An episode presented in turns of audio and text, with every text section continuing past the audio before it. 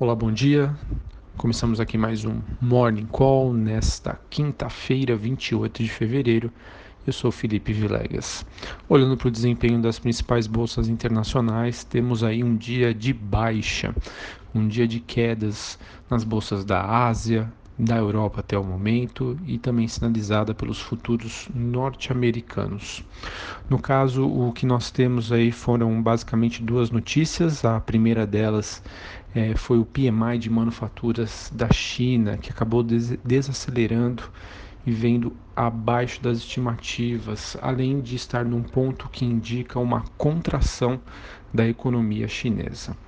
Outro ponto que está sendo considerado aí pelo mercado foi que ontem tivemos um encontro entre Trump e Kim Jong-un, que acabou sendo encerrado de maneira inesperada e sem um acordo sobre o desarmamento nuclear norte-coreano, o que e no caso aí levanta pode levantar sanções americanas essas crises geopolíticas alinhados aí com dados macroeconômicos da China acabam deixando aí um investidor com a pulga atrás da orelha e faz com que ele seja hoje mais conservador.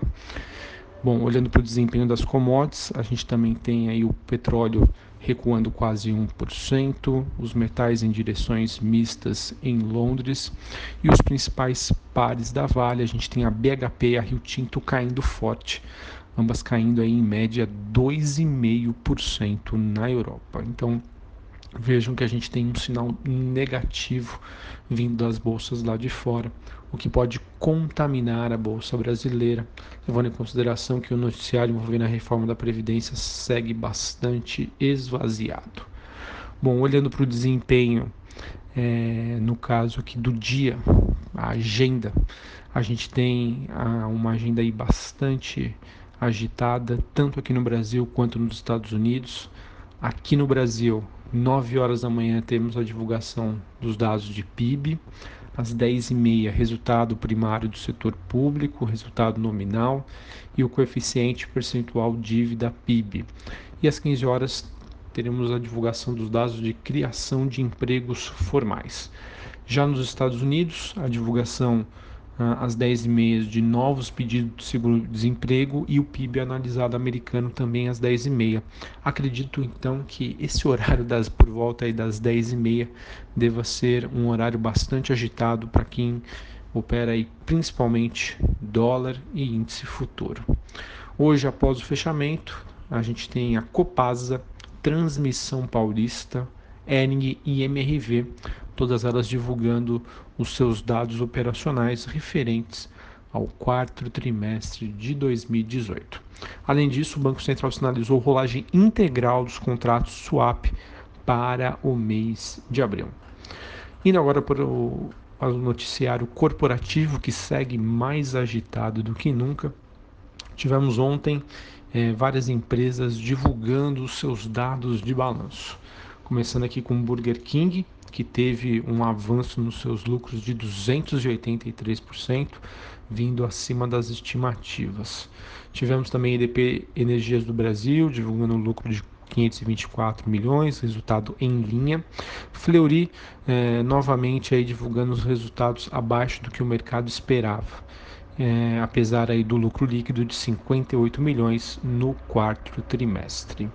Marfrig também divulgou lucro líquido 2,2 bilhões no quarto tri e não poderia aqui deixar de, de, comentar sobre o resultado da Petrobras.